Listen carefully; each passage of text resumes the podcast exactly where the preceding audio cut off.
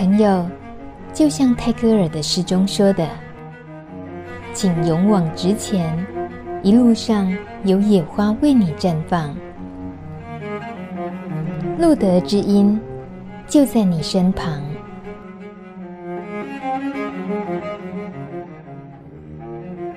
欢迎收听《路德之音》，我是妹琼妹，又到了跟帕斯提联盟好朋友聊天的时间。今天来了一位小赖，小赖是远从台中到台北跟我会合的。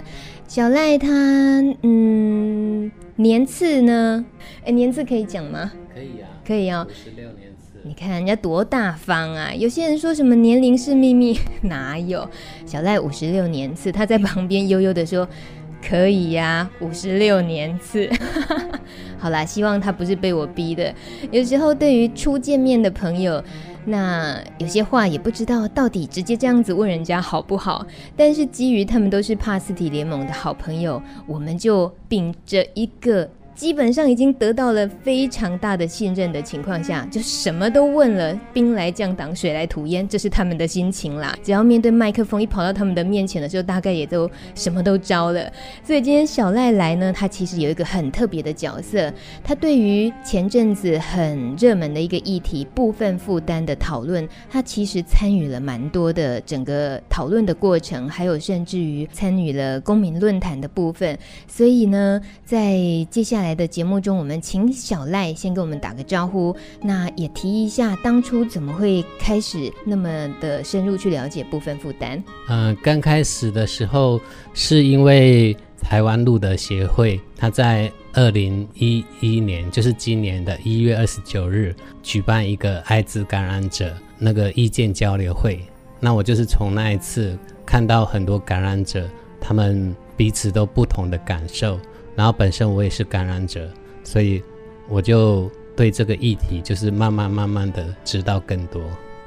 可以用你的方式跟我们简述一下部分负担现在目前进行到哪个地步了？那个部分负担，它就官方疾管局他们来讲，他们是认为说，呃，部分负担它实施之后，它能够节约患者的医疗资源。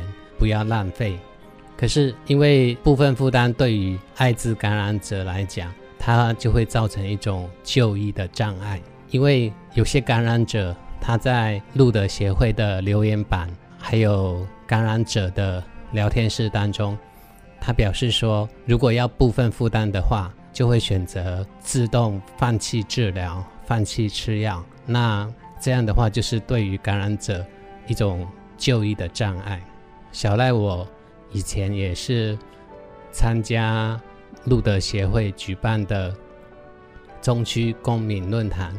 那我发言表示说，部分负担，他会借着以价质量的方式，然后会抑制到感染者治疗的意愿，然后也会抑制到感染者对于医疗服务的使用，还有对于。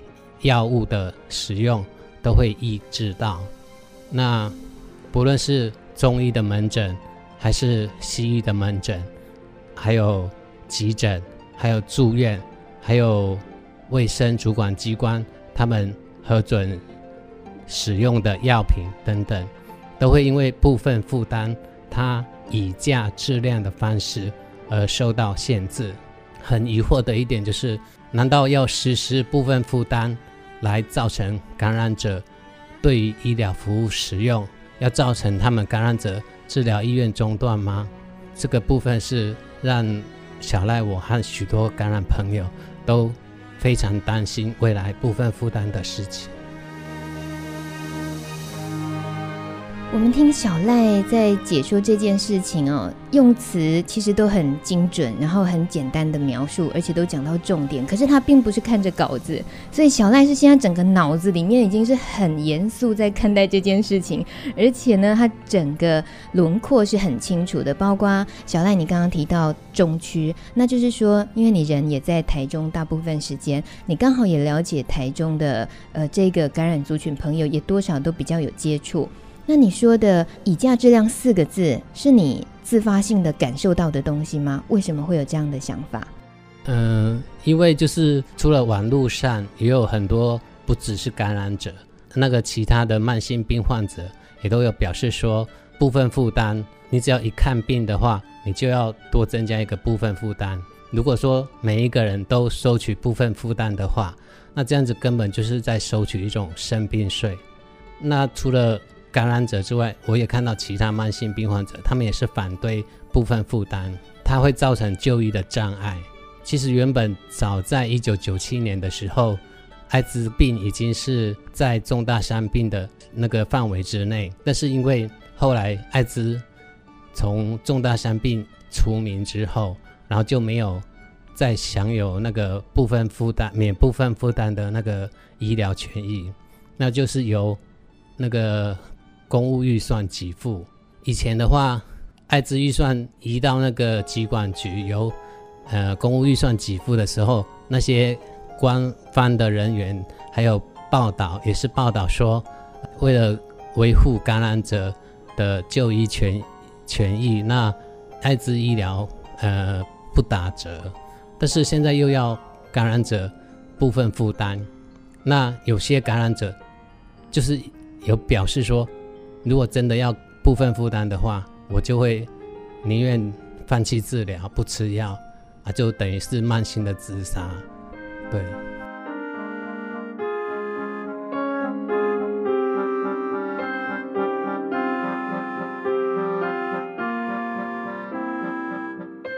我想知道的是，以你认识的，就是。需要部分负担，他很可能就不吃药了的这样子的朋友，他们的处境有哪些共同点？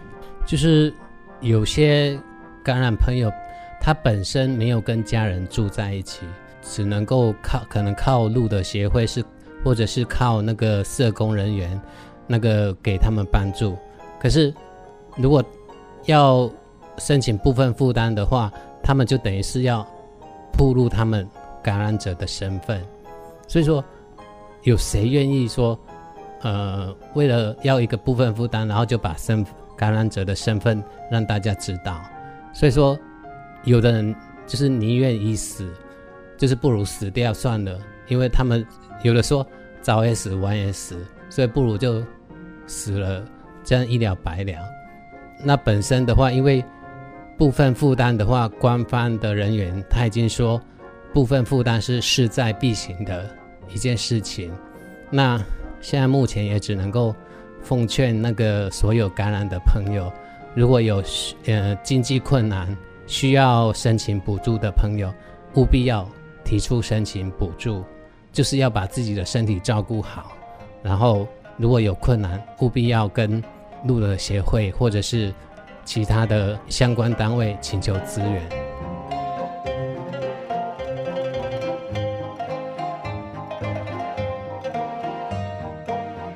小赖，你的口气我听出你有好大好大的忧虑。你应该是同样认识了很多朋友，看到他们的处境，自己真的都很心疼。难怪要那么的花一些力气，还有心思，想要多了解这个政策。其实因为它影响真的是非常大。那么，如果说以小赖，你刚好现在加入了帕斯提联盟，所以你现在目前的心力的话，就主攻这一块喽？还是还有些什么其他的？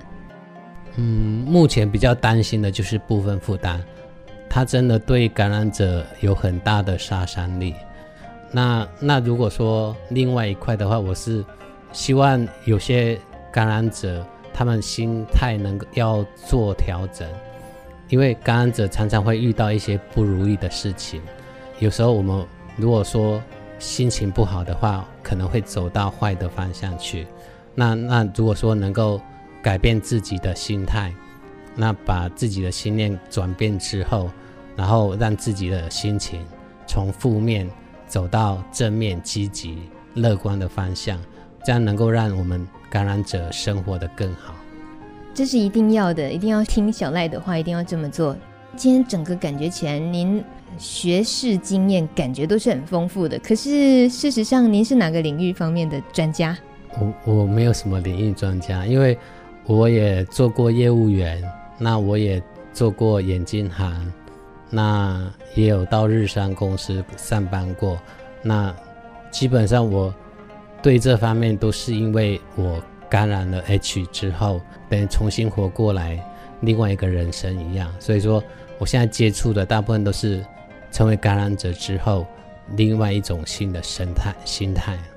意思是，人的生命感觉是可以直接切掉变成两块吗？以前的比较属于业务范围那种工作的整个生活重心，到后来变成整个比较属于感染者朋友的生活为重心，可以切得这么清楚啊？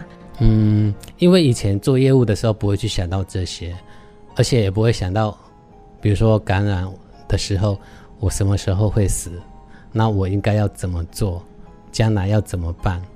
那那这些问题就是在感感染之后，然后我们才有这些时间去发现，然后去面对这个问题，然后找出我们今后应该如何为自己的生命去去找一个方向。所以你喜欢后来后半段的人生被你切出来的这一块人生的现在的样子吗？嗯，比以前还更有想法，比较深入一点。那生活中其他的快乐来自于哪里？可以分享吗？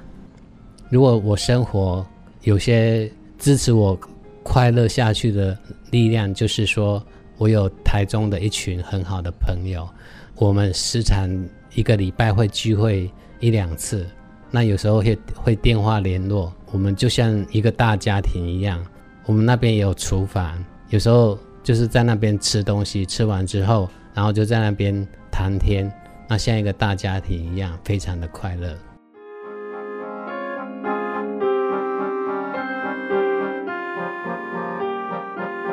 因为本身我们是感染者，那我们多多少少会有忧郁，或者是说一些心情不好的时候，有时候我们就可以透过感染者跟感染者之间，然后聊天。我有不懂的，也是以前有有有有很多朋友，他把他走过来的经验。跟我分享之后，然后我就等于是找到了我另外生命的一种解药，这就是我另外一个新的快乐的一个原因。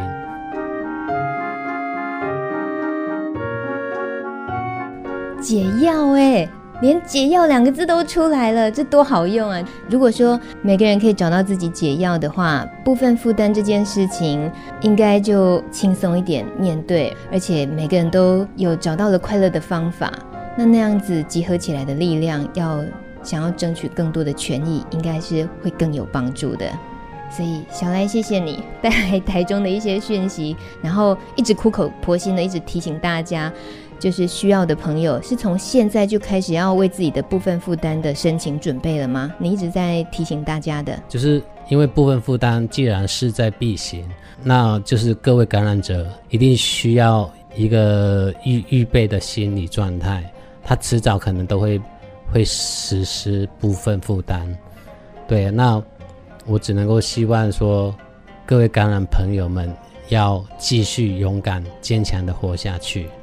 那未来的话，大家都要继续努力的加油。那遇到挫折或不愉快的时候，我希望各位感染朋友们不要放弃希望。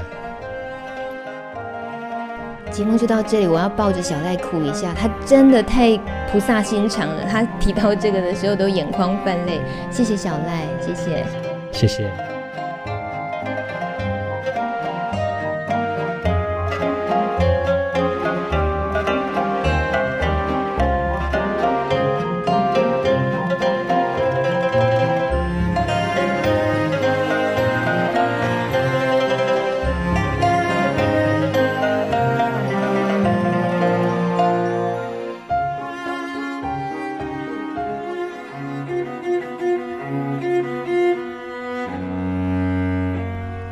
节目由路德协会制作播出。